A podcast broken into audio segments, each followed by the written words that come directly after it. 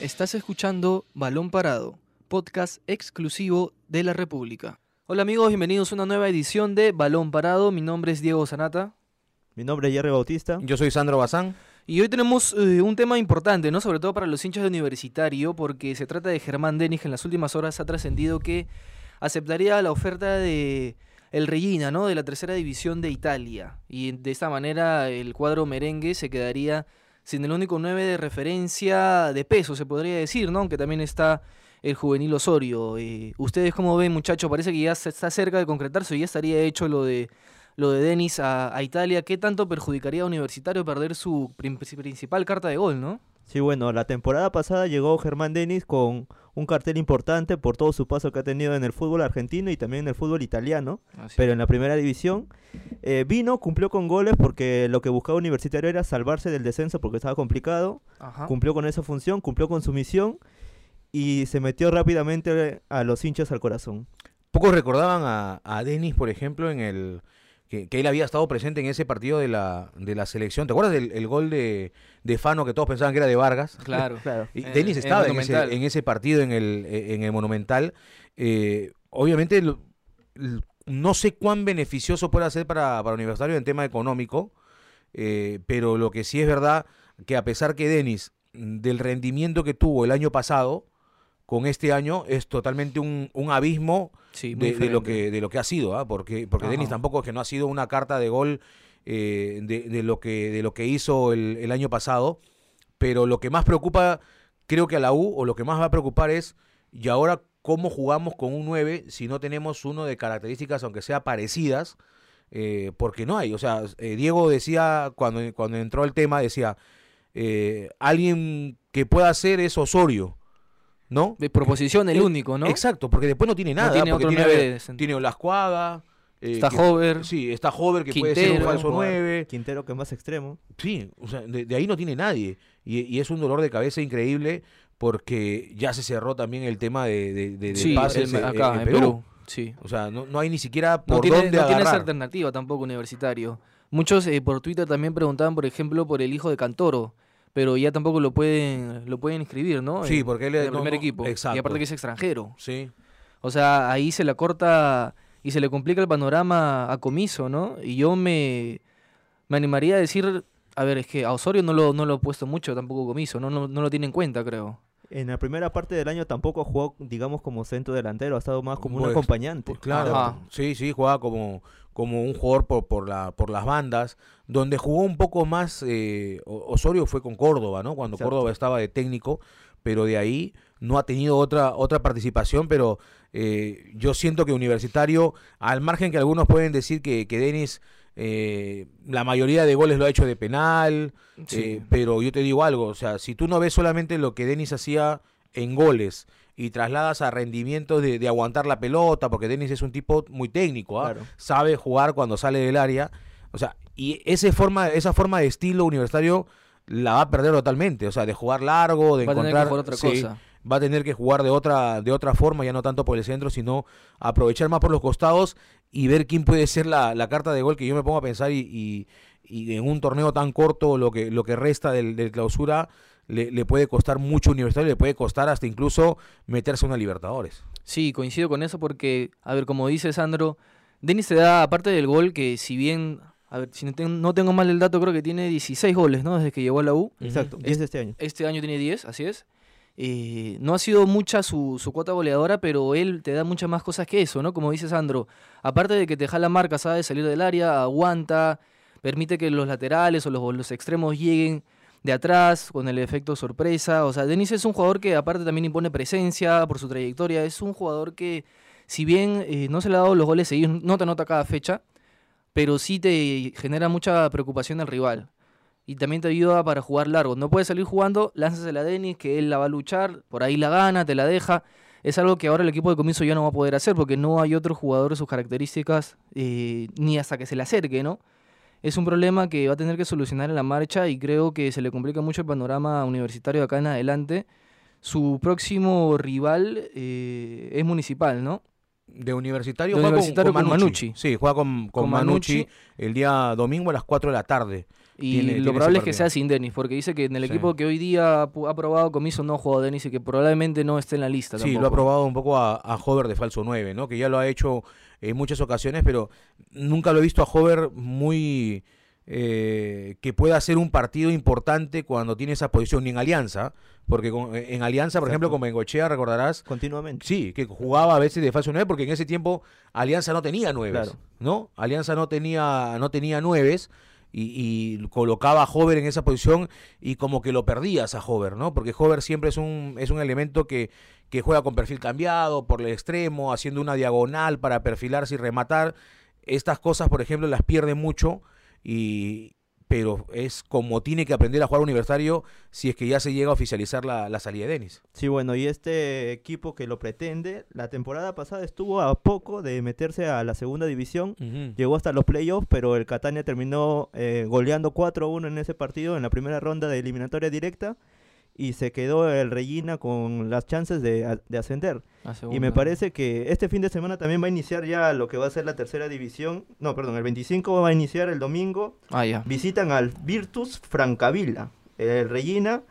Y la misión es tener allá a Germán Denis lo más pronto posible, seguramente en sus filas, para, para afrontar este torneo de ascenso. Sí, a ver, hay que recordar un poquito el, el currículum ¿no? de Denis en Italia. Él ha pasado por el el Cesena, el Napoli, el Udinese y el último fue el Atalanta. Ha tenido 12 temporadas, 12 años de, su carrera, la ha pasado en Italia, es un fútbol que él conoce a la perfección y creo que usa mucho a su familia, ¿no? El contrato que le ofrece el Regina se trascendió de que sería por dos años y por dos temporadas y al parecer ya ese habría aceptado que es un país, un fútbol, como he dicho, que conoce a la perfección y creo que... Y ya terminó la carrera seguramente ahí, Sí, creo que debería retirarse allá, Sí, claro, ¿no? Por, eso creo que lo, lo acepta y como, como dice 37 años tiene hay, hay un punto importante, ¿no? Porque yo creo que la familia tiene que ver mucho para el hecho de que, de que Denis pueda regresar a Italia también, porque eh, si ha pasado 12 años de su vida y seguramente con familia en Italia, su familia debe pensar un poco en, en si se abre la puerta de volver, acepta porque nos hemos sentido muy bien los años que hemos estado en Italia, ¿no? Justo eso podría ser un aspecto importante para, para, volver a Italia. Y me parece también que la exigencia tal vez, digamos que puede ser relativamente pareja, digamos, con el fútbol peruano, por, porque las condiciones en el fútbol peruano también te exigen un poco más en el aspecto físico. Y me parece una opción acertada, ¿no? Los dos últimos años ya va, digamos, cuando termine su contrato de estos dos, dos temporadas, 39 años ya va a tener. Y me parece que ya va a ser el despido, el adiós a, lo que es el fútbol. Y ahora, muchachos, ¿ustedes se animarían a arriesgarse? ¿A quién pondrían o con quién cree que jugaría Comiso este fin de semana? ¿Con Hover o, arriesgaría con, con Osorio? Yo me la jugaría por Hover. Sí, no. De falso 9. Sí, Hover, definitivamente. Yo, yo me, me, imagino que va a ser Hover, ¿no? No hay eh, no hay otra forma, ¿no? Porque también puede volver la bandera, o de repente juega Henry Vaca eh, en esa posición y ya y a Hover ponerlo de falso 9. Eh, no, no hay otra, es, como va a jugar, ¿no? Un poco la, experiencia también siempre es importante para cada equipo. Y ahora más bien pierden un poco de, altura, digamos, en el ataque, porque Henry Vaca no es tan, no es un jugador tan alto, Hover tampoco lo es, Quintero, tampoco, Quintero tampoco, y la bandera tampoco. Sí, claro. Sí, en, ese, sentido pierde Un aspecto importante que también que puede ser una vía rumbo al gol en caso en el, aspecto ofensivo colectivo no esté funcionando.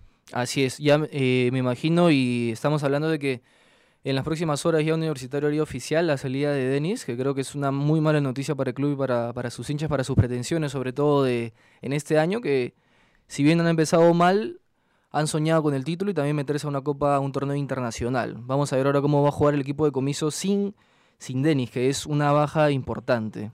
Ahora pasando a otro tema, muchachos, ayer lamentablemente Paolo tuvo un mal partido de ida, ¿no? por la Copa Libertadores, que el Inter cayó 2 a 0 en su visita al Flamengo, dos goles de Bruno Enrique, y se complica mucho para la llave para el depredador. ¿Ustedes cómo, cómo vieron el partido ayer? ¿Qué sensaciones les ha dejado la actuación de Guerrero y del Inter en general?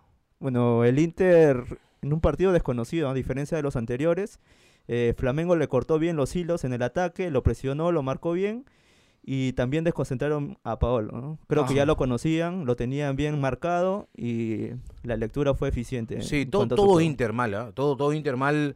Eh, creo que hasta parte del, segundo tiempo, lo último del segundo tiempo creo que fue lo mejor de Inter, que tuvo algunas situaciones con, con Nico López. Con Nico López que, falló, sí, va a ser recordado si no pasa sí, hay una que se falla que puede ser el de la clasificación, porque no es lo mismo obviamente perder ese 2 a 0 con el, con el 2 a 1 y ese gol de visitante, que, que te puede dar una clasificación, pero creo eh, que Inter me parece que arriesga mucho a Paolo.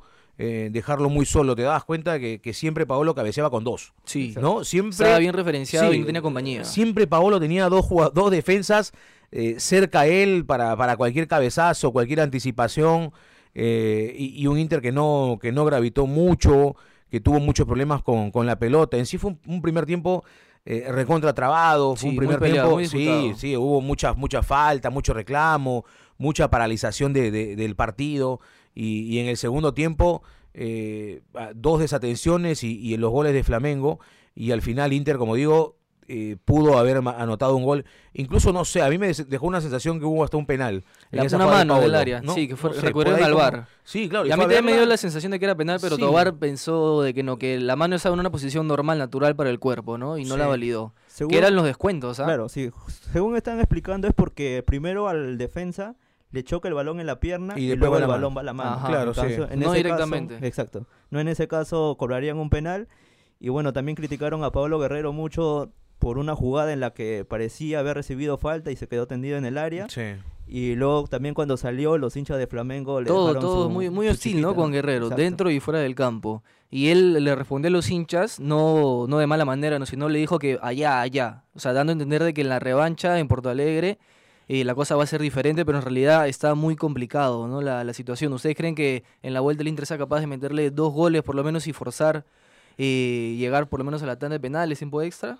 Sí, e, e, es, complicado, ¿no? Se va, eh, tiene que ver mucho de, de cuándo marcas el primer gol, ¿no? E, eso es, eso es muy, muy demasiado principal cuando son este tipo de partidos, eh, porque no es lo mismo llegar con la desesperación en el segundo tiempo de, de no marcar ni un gol, estar con los dos goles abajo y ahí ya el nerviosismo ya hasta te bloquea la mente y no es lo mismo y terminar el primer tiempo con 1 a 0 creo que podría ser importante para Inter. Tiene con qué, ¿ah? me parece que Inter debería ser un poco más, más ofensivo, también buscando alguna, algunas alternativas con, con Paolo, pero igual, el partido es la próxima semana. La sí, próxima semana la próxima semana nada más, el 28-29, ¿no? 28 a las 7 y media también.